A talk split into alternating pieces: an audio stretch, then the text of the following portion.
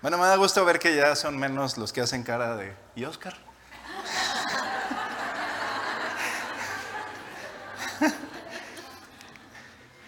Eh, bueno, más que... ¿De quién son? No se vayan a perder. Tenlos, porque no se... ¿Quién ya compró sus boletos?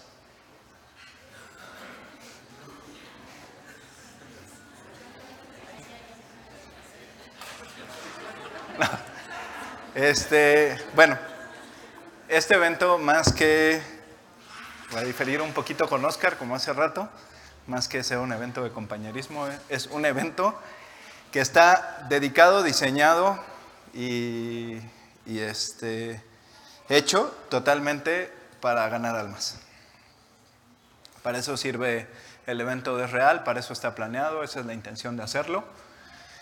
Digo, sí es muy padre ver a gente de otras ciudades, a gente de otros países.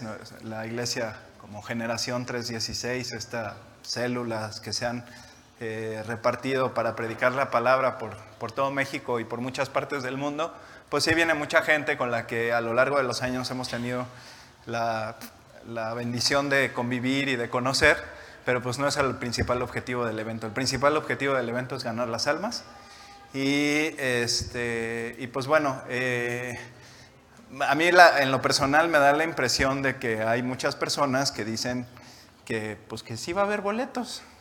Entonces, pues no te vayas a llevar una, una desagradable sorpresa porque no solo tienes que comprar tu boleto, tienes que comprar al menos uno más para invitar a alguien y pues no vaya a ser que te toquen gallola. Además, eh, hay mucha gente que, ha invitado a Cristo a su corazón aquí, con un folleto, en tu trabajo, en, diferentes lugares, pero pues también eh, estarás de acuerdo de que eh, has sufrido el rechazo de familiares, amigos a, la palabra.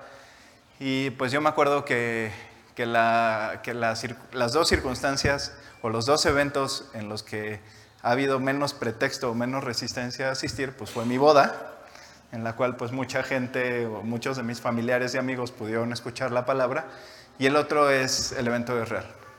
No es lo mismo que le digas a alguien aquí que tiene que dejar de ver el fútbol por venir a la, a la predicación el domingo en la mañana, que a alguien que llegues y le entregues un boleto del Auditorio Nacional y lo invites, a, y lo invites al evento. Entonces, yo creo que este es el principal objetivo, sin duda lo es, es así como Juan Manuel lo diseñó, es así como, como, como Dios lo puso en su corazón y como Dios ha abierto todas las puertas para que, para que cada dos años se pueda hacer. Ahorita fue cada tres años, ahorita fueron tres años, no por otra cosa más que por el sismo del 19 de septiembre, lo cual retrasó todos los eventos del Auditorio Nacional.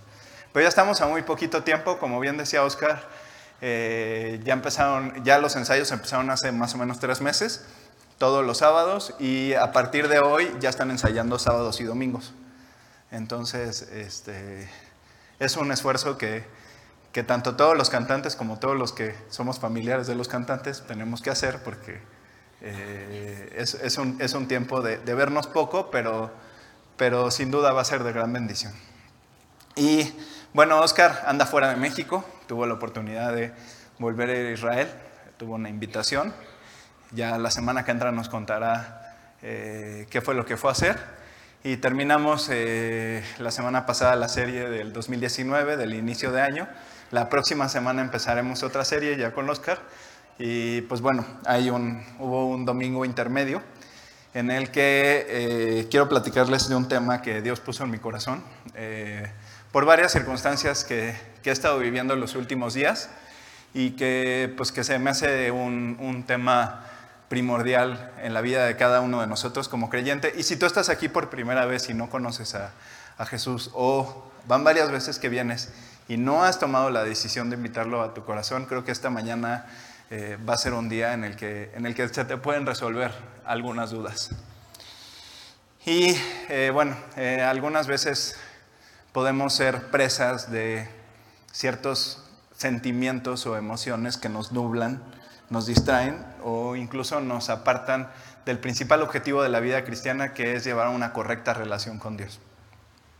Yo en mi trabajo Hace no mucho tiempo participé en un proceso de coaching, tuve un coach que no es ni un psicólogo, ni un consejero, ni alguien que le hablas cuando te sientes mal. No. Es una persona que eh, mi jefe o mis jefes eh, le pidieron que hiciera un trabajo específico conmigo, eh, viendo cierta teoría, ciertos consejos y todo, para tratar de trabajar en un área de oportunidad. Y pues aunque no lo crean, mi más grande área de oportunidad, y lo saben la gente que convive mucho conmigo, es que me enojo. De repente soy medio enojón. Y el, pues el enojo no hace otra cosa, como decía hace un momento, más que nublarte. Eh, no te deja pensar correctamente. Cuando te enojas se te acaban absolutamente todos los argumentos para poderte defender. No está mal que te quieras defender, o sea, de hecho creo que todos los días tenemos circunstancias de las cuales tenemos que defender un punto de vista, un trabajo, este, una postura, pero lo que sí está mal es que te enojes. Cuando te enojas, dejas de tener argumentos, te nublas, dejas de ver con claridad. Es el enojo cuando te hace reaccionar mal, cuando te hace gritar, cuando te hace una reacción que no querías tener, cuando te hace decir algo que no querías decir.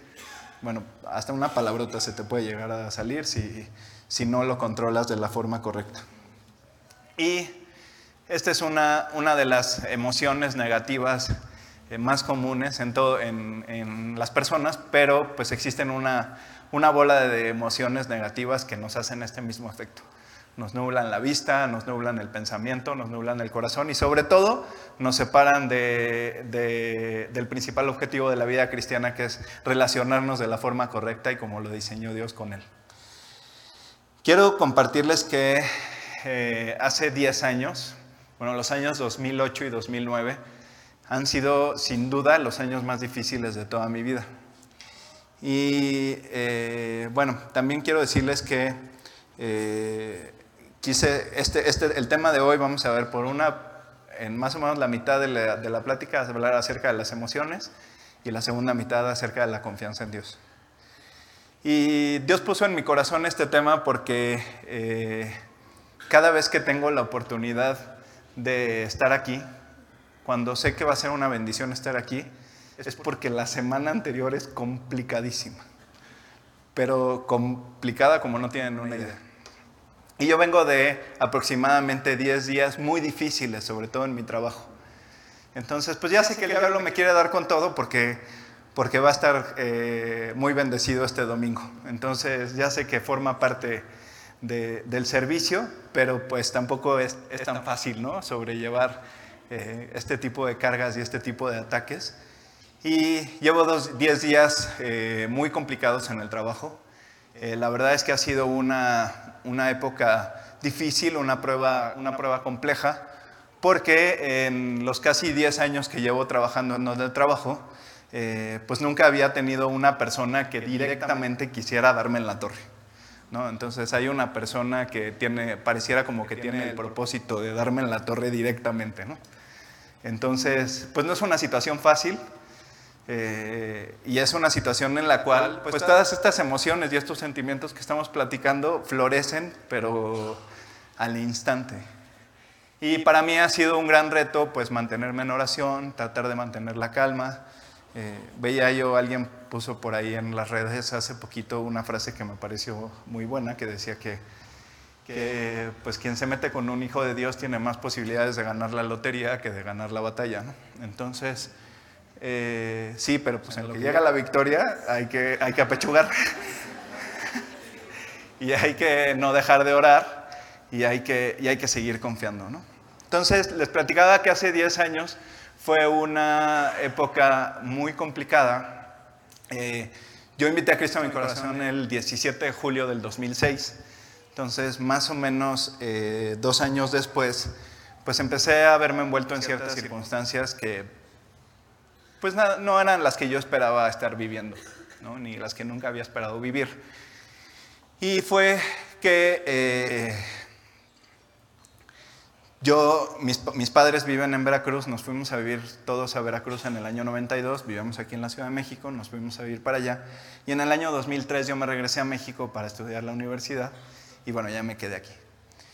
Pero eh, pues en ese tiempo de incredulidad, a distancia y sin nadie que me pusiera límites, pues rebasé absolutamente todos los límites que, que, que habían. Entonces, eh, eso, a, Dios gracias, me llevó a los pies de Cristo, pero tuvo consecuencias.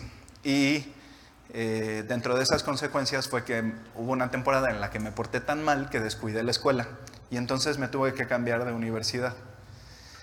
Y mi padre sabiamente eh, me dijo principalmente que pues ya el tiempo de subsidio había terminado entonces que tendría yo que empezar a ver también cómo le iba a hacer para terminar la escuela y cómo le iba a hacer para mantener.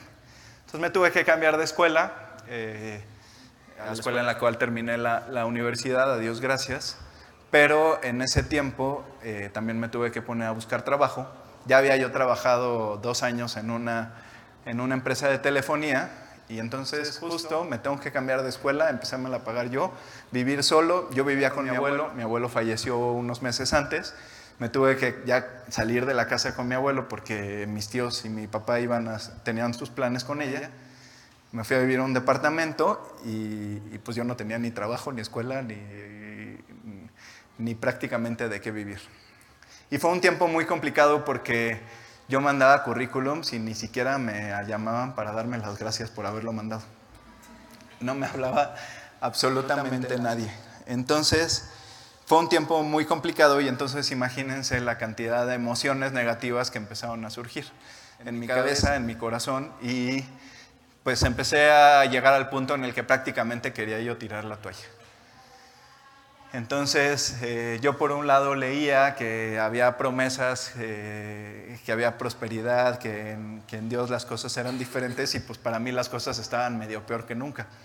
Entonces, eh, yo les he compartido algunas veces aquí que le doy muchas gracias a Dios que desde el día que me convertí no he dejado de leer, aunque sea un capítulo de la Biblia, y, y estaba haciendo memoria de que mi mamá me regaló mi Biblia, mi primer Biblia, eh, más o menos una semana después de haberme convertido, pero cuando me convertí me regaló un evangelio de Juan y entonces fue lo primero que, fue lo primero que leí, un evangelio así chiquito, cuadradito, que algunos de ustedes conocen.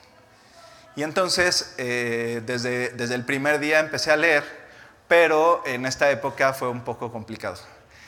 Gracias, a Dios, eh, aún en estos momentos, siempre mi necesidad pudo más que mi necedad. Pero sí llegué al punto en el cual, a los meses de yo haberme convertido, hice un compromiso con, Dios que hasta la fecha le agradezco mucho poder haber mantenido, que es el nunca volver a beber alcohol. Eh, desde, desde, la última gota que yo tomé de alcohol, no he vuelto a tomar ni una sola gota desde entonces. Digo, no conscientemente, porque evidentemente hay alimentos que se preparan que se preparan con algo de alcohol, pero pues eso es totalmente diferente. ¿no? Entonces, ha sido un compromiso que Dios me ha ayudado a, cumplir desde, desde, esa fecha y que, y que ha sido por gracia. Pero en estos peores momentos me invitaron un día a celebrar un cumpleaños y ese cumpleaños se iba a celebrar en una cantina, en la Condesa. Y entonces yo me sentía tan mal y estaba tan desesperado y tan frustrado que dije, pues me vale, me voy a portar mal. Y fui a este lugar y le doy muchas gracias a Dios de que Dios me guardó y de que, y de que llegué a este lugar. Lo único que me sentí fue mal, me sentí mal de estar ahí. Eh, empecé a, toda la poca paz que tenía se fue más al piso que nunca. Y a la media hora, a los 40 minutos, decidí irme a mi casa. Quiero darte un consejo también. Es importantísimo que en todos estos tiempos de prueba nunca descuides tu lectura. Entiendo que este tipo de emociones negativas que a veces nos invaden y de las cuales no estamos exentos, independientemente del, tiempo que lleves en Cristo, porque además también a veces Dios lo que hace con las pruebas es que pues según el sapo es la pedrada, ¿no? Y entonces, de acuerdo al tiempo, la madurez que tú creas tener en Cristo, pues viene el tamaño de la prueba. Probablemente a veces pasa de esta forma. Entonces, eh, a mí este es un consejo que me dieron hace mucho tiempo, que pues la estás pasando bien mal, estás a punto de, quedarte sin trabajo, a punto de terminar una relación, eh, lo que tú quieras, y, te dice Beto que no dejes de leer y estás leyendo Levítico y no entiendes nada. Entonces, Digo, la Biblia es importante toda, desde Génesis hasta Apocalipsis, y es importante que como hijos de Dios la conozcamos, pero tampoco te azotes tratando de entender un libro cuando traes la cabeza en otro lado y lo que necesitas es una lectura de fácil comprensión. ¿no? Entonces, eh, yo lo que te recomiendo es que si estás pasando por un tiempo así, pues mejor leas los evangelios y los salmos. No pasa nada si te tardas un poquito más de tiempo en recorrer la Biblia de arriba abajo, porque tienes toda la vida para hacerlo. Regresa a los salmos, regresa a los evangelios, que no es que sean más fáciles ni, de menos contenido, al contrario. yo creo que el, mayor contenido eh, doctrinal y, práctico de toda la Biblia está en los evangelios y en los salmos. Pero tú has visto que son de, lectura mucho más sencilla que estar leyendo números o levítico. Entonces, este es un consejo que yo te doy para cuando para cuando estés pasando por una circunstancia difícil, no hay pretexto para dejar de leer. No puedes decir, es que estoy leyendo Levítico y no entiendo nada, entonces dejo de leer. No, agarra y abre tu Biblia en otro lugar y no dejes de hacerlo. Algunas veces eh, las circunstancias o el tiempo que tenemos, las actividades, el cansancio, llevan a leer poco y a tener poca comprensión de la palabra. Pero eh, no dejes de hacerlo. No dejes de hacerlo en ningún momento. La Biblia está diseñada para eso la relación con Dios es eso. Dios se relaciona contigo hablándote a través de la palabra y tú hablas con Dios a través de la oración. Sin eso eh, no vas a obtener la victoria. Las emociones principalmente negativas nos hacen esclavos de ellas. No está mal que te emociones, por ejemplo, cuando, cuando gana tu equipo, pero pues también te emocionas del lado contrario cuando pierde. Y pues a mí en lo personal me pasa que pues cuando gana, ese domingo estás contento y pues medio al otro día cuando llegas al trabajo, cotorreas un ratito con tu jefe de ganó, perdió tu equipo. Pero, cuando, pierde es jueves y sigues enojado porque perdió. Entonces, eh, pues de ahí mi mejor consejo es que le vayas a un equipo que gane siempre para que entonces no tengas que pasar corajes. Y, y así ya está todo arreglado, ¿no?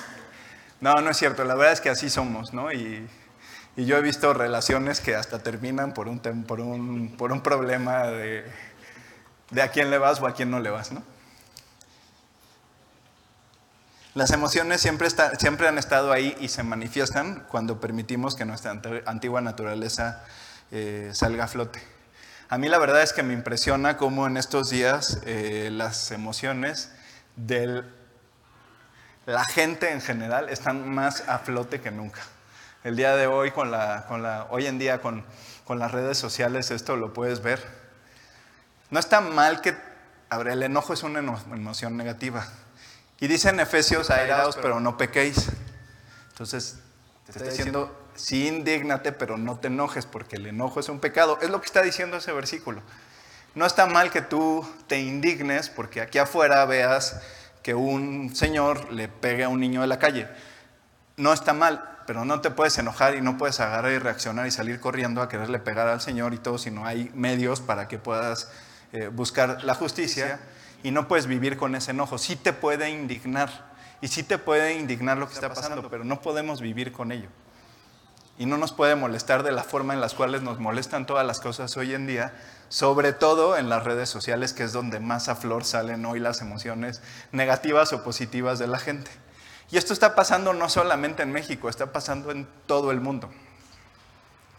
El radicalismo está en México, en Norteamérica, en Sudamérica, en Europa, en todos lados está pasando lo mismo. Las posturas con respecto a lo que piensas que está pasando, hay los que están de acuerdo con el que está en el gobierno, los que no están de acuerdo con el que está en el gobierno, y entonces los que no están de acuerdo con el que está en el gobierno, lo único que hacen. es estarlo criticando y enojándose por todo lo que hace, y el otro, y el que está de acuerdo con el que está en el gobierno, lo único que hace es estarse enojando porque toda la, toda la vida te la pasas criticándolo.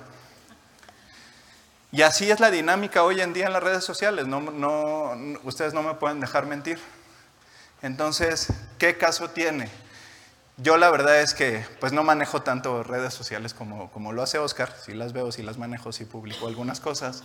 Este, eh, bueno, yo tengo otro tipo de actividades que no me permiten tanto estar en las redes, algunas veces he llegado a publicar algunos artículos que, que van de acuerdo a, a la forma en la que yo creo que están pasando las cosas o mi forma de pensar. Si alguien he ofendido, les pido una disculpa, eh, pero procuro eh, publicar, procuro no meterme en ese, tipo de, en ese tipo de conflictos. Entonces hoy parece que vivimos enojados nada más por lo que piensas o no, por lo que tú piensas y por lo que no piensa el cuate que está gobernando o vives enojado porque tú piensas como el cuate que está gobernando y, el y tu vecino no piensa como tú. Y así es la dinámica de hoy en día. Y Beto, ¿a ti te ha pasado esto? Pues sí, te tengo que confesar que sí. Que sí me pasa y sí me ha pasado. Pero yo creo que no tenemos nada, nada, nada bueno de esto, ni nuestra relación con Cristo se fortalece si vivimos de esta forma. Por eso la importancia de actividades como el Minuto por México. ¿Estás preocupado por lo que pasa en tu país? ¿Estás preocupado porque, porque le vaya bien al, al presidente o estás preocupado porque ganó el que no querías que fuera presidente? Pues entonces ora por tu país y ora todos los días a las 7 de la mañana, al menos, o a la hora que tú quieras, pero no dejes de hacerlo. A mí, a mí de este, desde este punto de vista es eh, lo que me parece más valioso de la campaña de Mi Minuto por México. Si las emociones fueran visibles, o sea, si fueran, no sé, mochilas o, o lápidas o algo así, la verdad es que yo creo que todo el mundo andaríamos o de rodillas o a gatas o pecho tierra por el peso que, eh, por el peso que llevan. Y en ocasiones las emociones están tan enraizadas en la persona que tú acabas viendo a la persona por esta característica, ¿no? Entonces te volteas y dices, ahí va el enojón, ahí va el celoso, ahí va el envidioso, ahí va el amargado. Si tú dejas que esto crezca en tu vida y no renuncias a estas emociones en humildad, en confesión y en oración, estás esclavizado al pecado, como lo dice eh, nuestro Señor Jesús en Juan 8:34.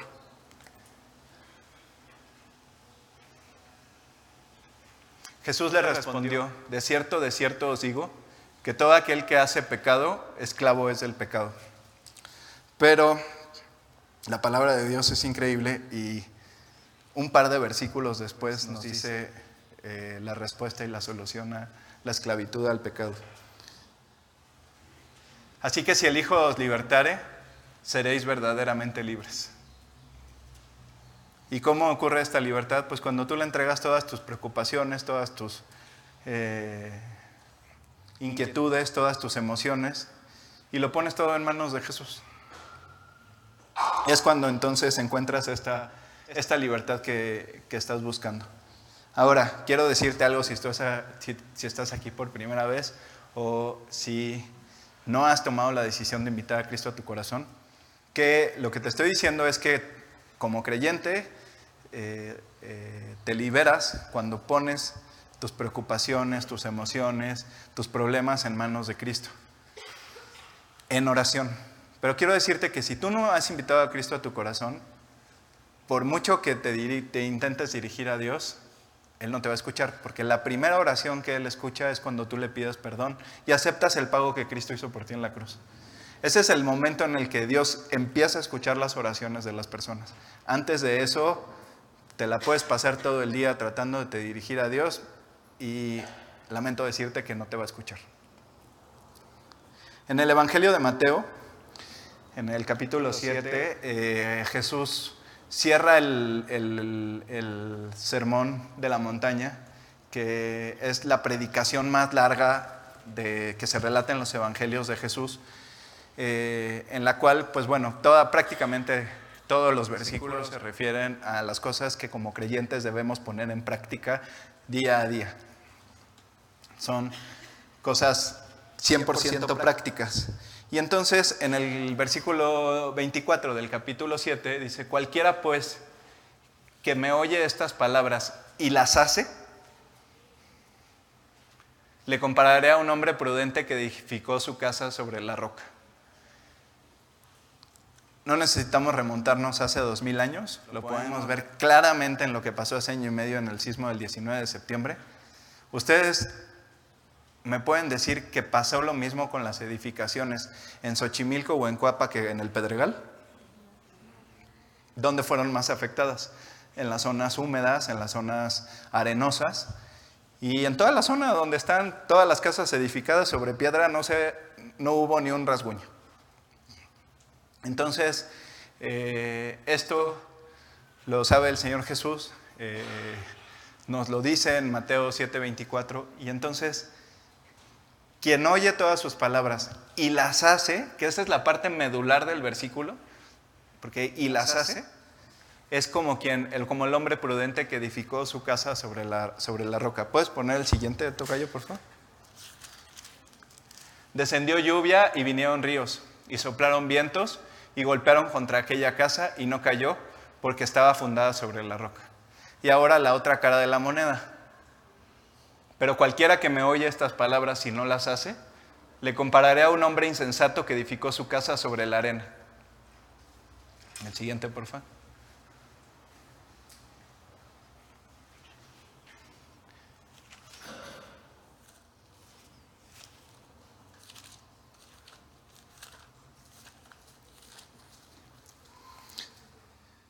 Y descendió lluvia y vinieron ríos y soplaron vientos y dieron con ímpetu contra aquella casa y cayó y fue grande su ruina. Entonces, eh, esta es una parábola que nos muestra que el solo oír todas estas cosas no nos va a hacer dichosos, sino el ponerlas en práctica. Y compara a esta persona que puso en práctica como quien edificó su casa sobre la roca. La confianza en Dios nos capacita para enfrentar las tormentas de la vida, porque sabemos que nuestra vida está en la roca que es Jesucristo. Cuando la confianza entra, la preocupación sale, o sea, tu copa está rebosando. Y nos queda ese sentimiento de seguridad de saber que todo va a estar bien. Hay varios ejemplos en la, vida, en la Biblia de personas que pusieron toda su confianza en Dios. Uno de ellos es el apóstol Pablo, que es un ejemplo de, de un creyente que tenía puesta absoluta, absolutamente toda su confianza en Dios. Eh, con esta confianza pudo eh, superar cualquier obstáculo, experimentó muchas pruebas, prisiones, persecuciones, torturas, naufragios, traiciones. Y vamos a leer en 2 Corintios 11, del 23 al 29. Si son ministros de Cristo, como si estuviera loco hablo, yo más, en trabajos más abundante, en azotes sin número en cárceles más, en peligros de muerte muchas veces. De los judíos, cinco veces he recibido 40 azotes menos uno. Tres veces he sido azotado con varas, una vez apedreado, tres veces he padecido naufragio, una noche y un día he estado como náufrago en alta mar. En caminos muchas veces, en peligros de ríos, peligros de ladrones, peligros de los de mi nación, peligros de los gentiles, peligros en la ciudad, peligros en el desierto, peligros en el mar peligros entre los falsos hermanos. En trabajo y fatiga, en muchos desvelos, en hambre y sed, en muchos ayunos, en frío y en desnudez. Y además de otras cosas, lo que sobre mí se agolpa cada día, la preocupación por todas las iglesias. ¿Quién enferma y yo no enfermo? ¿A quién se le hace tropezar y yo no me indigno? Y tú quejándote porque te fue mal en el examen o porque no tienes pareja y Pablo, un ejemplo de un creyente eh, con una fe inamovible, que a pesar de todas estas circunstancias nunca dejó de confiar en Jesús y siempre supo que, estos obstáculos y, todo este, y todas estas pruebas, lo único que estaban haciendo era fortaleciendo su fe en el Señor. Por eso cuando tú lees las cartas del apóstol Pablo no encontramos signos de amargura o de complejo de mártir en ninguna de sus palabras. Él pudo aprender porque sabía que había una enseñanza en cada prueba por la que estaba pasando. En Filipenses 4, del 11, el 11 y el 12, dice, no lo digo porque tenga escasez, pues he aprendido a contentarme cualquiera que sea mi situación. Sé vivir humildemente y sé tener abundancia.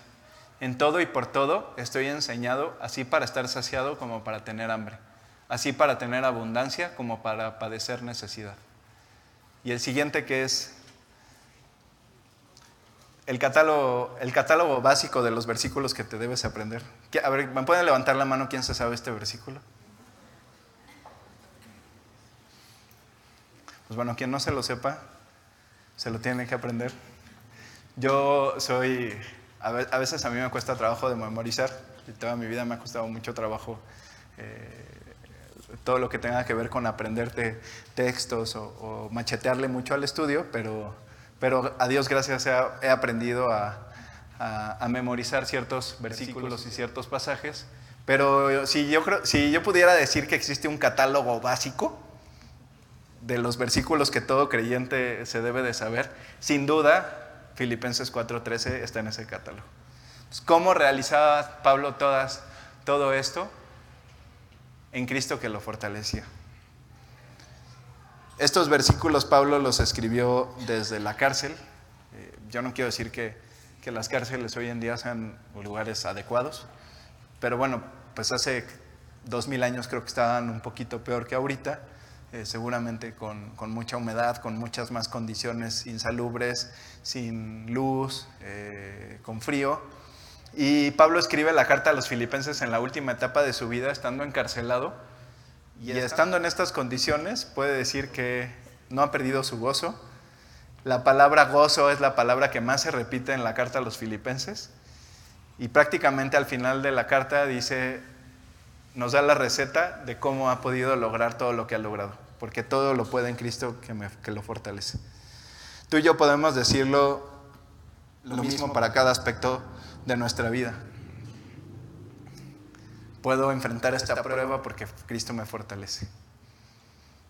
Puedo ir a tal lugar porque Cristo me fortalece. Puedo hablarle a esta persona porque Cristo me fortalece. Puedo amar a mi pareja porque Cristo me fortalece. Puedo amar a mi familia porque Cristo me fortalece.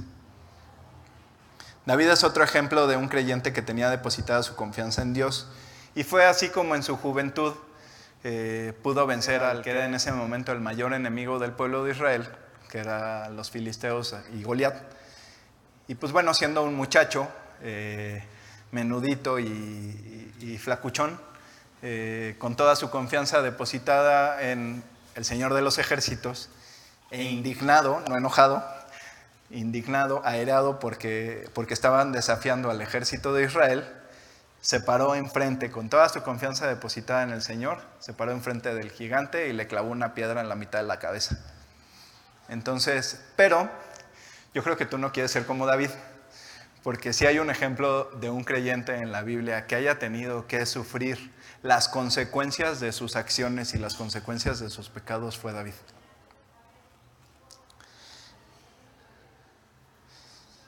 David a lo largo de toda su vida tuvo muchas fallas, adulteró, eh, hizo un censo que no debía de haber hecho, eh, no fue exactamente el mejor padre y siempre tuvo que vivir de manera muy fuerte las consecuencias de todas sus acciones.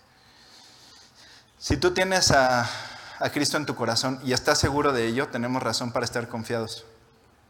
Es triste que como creyentes haya ocasiones en las que nos despertemos con temor o que nos pasemos toda la noche dando vueltas en la cama, preocupados por las cosas que decidimos o por las que tenemos que decidir. Cuando, como, cuando como creyentes, hijos amados de Dios, debemos vivir en plena confianza de que Dios nos cuida. Dios quiere que sus hijos se despierten contentos, gozosos y listos para enfrentar el día con confianza, con la confianza de que Dios nos dará su fortaleza y su victoria.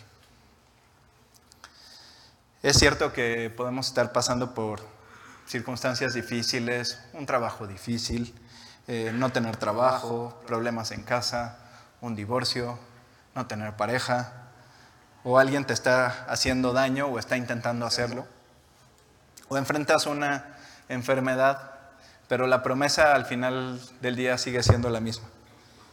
Todo lo puedo en Cristo que me fortalece. Vamos a ver cuatro razones, ya estamos en la parte final. Vamos a ver cuatro razones por las cuales debemos estar seguros de que podemos poner nuestra confianza en Dios. La número uno, si tú ya invitaste a Cristo a tu corazón, puedes tener la confianza por la presencia de Dios en nuestra vida. Él siempre está a nuestro lado, estés consciente de su presencia o no. ¿Cuándo es cuando no estás presente de su conciencia? Cuando te estás dejando llevar por tus emociones y cuando te estás ahogando en un vaso de agua. Cuando lo que quieres, cuando lo que tienes que hacer es acudir a Él en oración. ¿Quieres tener, bueno, les voy a dar lo que a mí me pasa, mi receta. ¿Saben cuándo, se, cuándo me doy cuenta de que mi relación con Dios no está en el nivel en el que debe de estar? Cuando no duermo bien. Cuando no logro descansar y me despierto varias veces en la noche, es cuando me doy cuenta de que algo, algo no está bien. Isaías 41:13.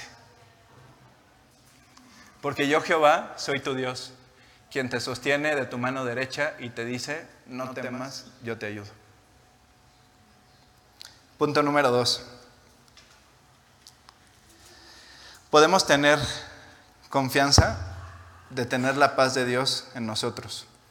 No si, si estuvieron aquí cuando vimos la serie de Jesús en diciembre, en, el, en un domingo que a mí me tocó estar, les decía que eh, cuando los ángeles llegaron con los pastores y le dijeron las buenas nuevas y le dijeron que, les dijeron que había paz en la tierra, ustedes, todo el mundo podrá decir, pues ¿cuál paz? Pues nada más abre tu, tu Facebook o tu Twitter y pues vas a ver de qué paz me estás hablando. Pues no, es la paz que está en el corazón del creyente, está en la, es la paz que está en el corazón de cada uno de los que le hemos invitado a vivir a nuestro corazón. Ahí sí hay paz. Y ahí sí puede haber paz. No hay más si te concentras en el problema. Concéntrate en tu relación con Dios y en la oración. Las pruebas se pasan de rodillas y alabando. Isaías 26:3, otro del catálogo. Tú guardarás en completa paz a aquel cuyo pensamiento en ti persevera, porque en ti ha confiado. Punto número 3. Nuestra confianza está en la provisión de Dios.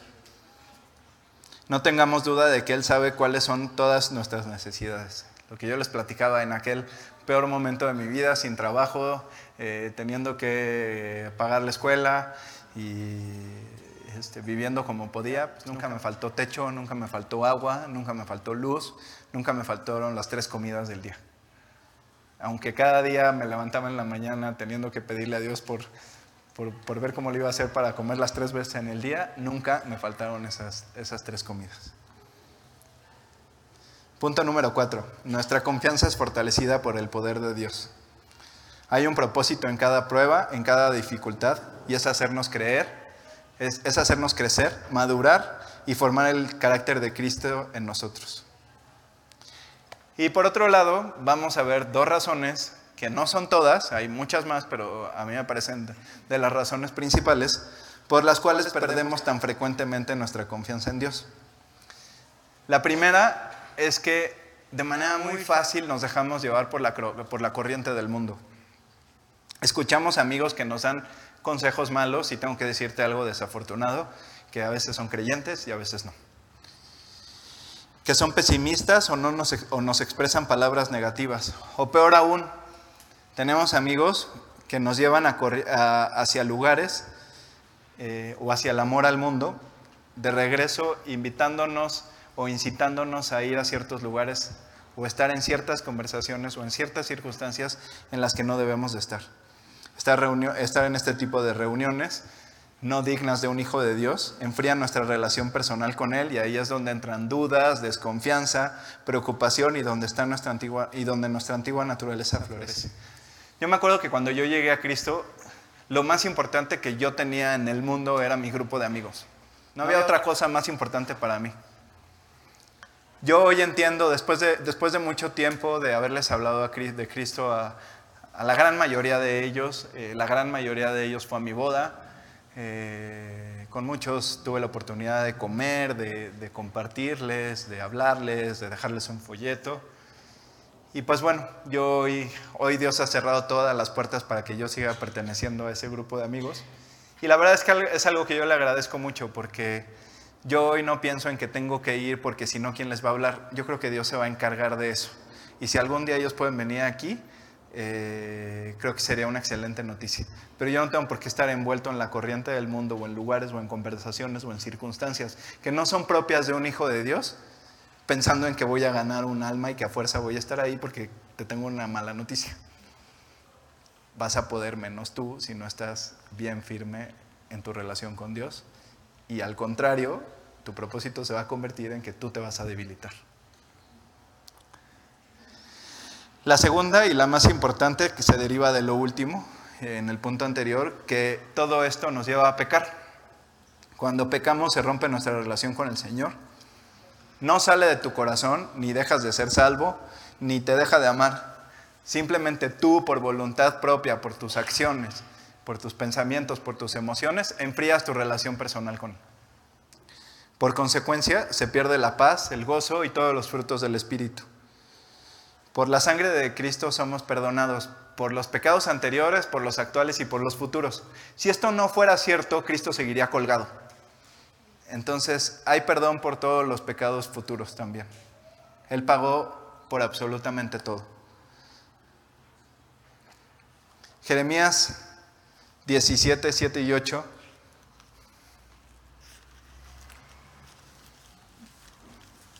Bueno, y parte de lo que me gustó mucho de preparar este mensaje es que también son puros versículos del catálogo. Bendito el varón que confía en Jehová y cuya confianza es Jehová. Porque será como el árbol plantado junto a las aguas, que junto a la corriente echará sus raíces. Y no verá cuando viene el calor, sino que su hoja estará verde. Y en el año de sequía no se fatigará ni dejará de dar fruto. Y es que un árbol junto a un arroyo o junto a un río, pues a lo mejor en el tiempo de lluvias eh, todo va a estar muy verde alrededor, pero un árbol que ha logrado llegar sus raíces hasta el subsuelo, que, las tiene, que, que es sólido y que tiene sus raíces en ese lugar, no importa si el río baja de nivel o sube, porque pues tú podrás a lo mejor ver en tiempo de lluvias un caudal muy grande y en tiempo de sequía un riachuelito o igual ya está seco. Pero eso no quiere decir que en el subsuelo la tierra esté seca. La tierra se mantiene húmeda. Y si ahí es donde el árbol tiene las raíces, pues no dejará de florecer. Pero lo más importante de todo, no dejará de dar fruto. Para esto fuimos creados, para relacionarnos con Dios y para dar, para dar fruto y para no dejar de hacer. Y por otro lado, los dos versículos anteriores pues son exactamente la otra, la otra cara de la moneda. Así ha dicho Jehová, maldito el varón que confía en el hombre y pone carne por su brazo, y su corazón se aparta de Jehová. ¿Qué es poner carne por su brazo? Pues hacer las cosas en tus propias fuerzas. Hacer las cosas eh, de acuerdo a lo que tú crees, a como deben de ser, y a no poner tu confianza en donde, en donde la debes depositar, que es en Dios.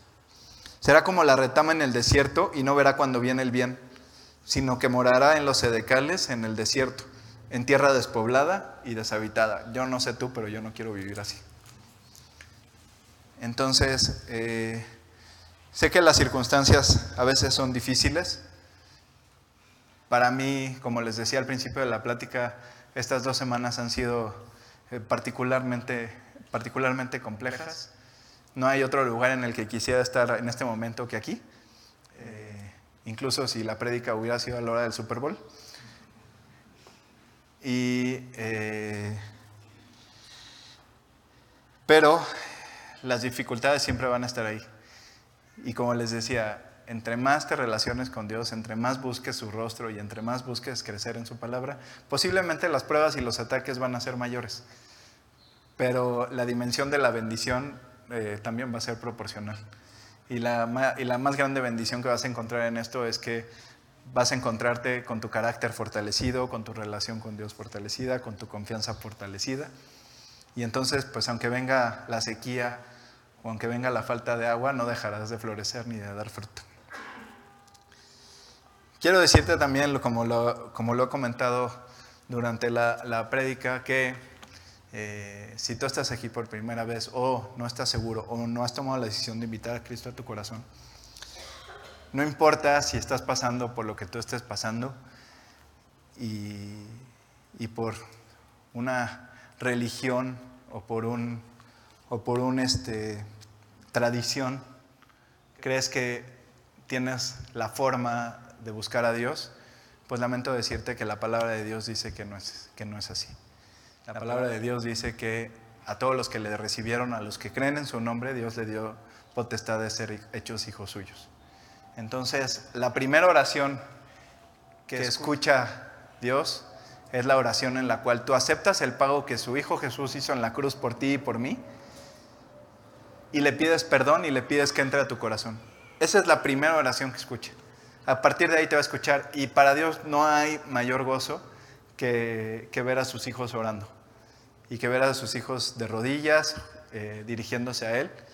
En el Antiguo Testamento eh, describe eh, Dios a las, las oraciones como el incienso, como el olor agradable que llega hasta Él. Y eso es lo que quiere que hagamos. Pero si tú no tienes a Cristo en tu corazón, lamento decirte que Él no te está escuchando. Y que nada de lo que acabamos de ver esta mañana aplica hasta que no tomes esta decisión. Entonces, si tú esta mañana quieres tomar esta decisión, quieres invitarlo a tu corazón, quieres pedirle perdón y quieres ver el plan que tiene preparado para ti, que son las bendiciones y principalmente lo que Él más quiere y para lo que fuiste creado, que es para relacionarte con Él, va a poder empezar a ocurrir. Pero esto no puede ocurrir si tú no lo invitas a, tu corazón y le abres la puerta. Vamos a orar. Si tú quieres invitar a Cristo a tu corazón, repite esta oración en tu interior. No tienes que decir nada en voz alta, simplemente repítelo. Señor, gracias por esta mañana. Gracias por lo que hoy he aprendido de ti. Y por eso hoy quiero pedirte perdón. Quiero que entres a mi vida. Quiero abrirte la puerta de mi corazón. Quiero que me salves, que transformes mi vida y que tomes el control de ella. Gracias por haber ido a la cruz y hoy entiendo para qué fuiste. En el nombre de Jesús. Amén.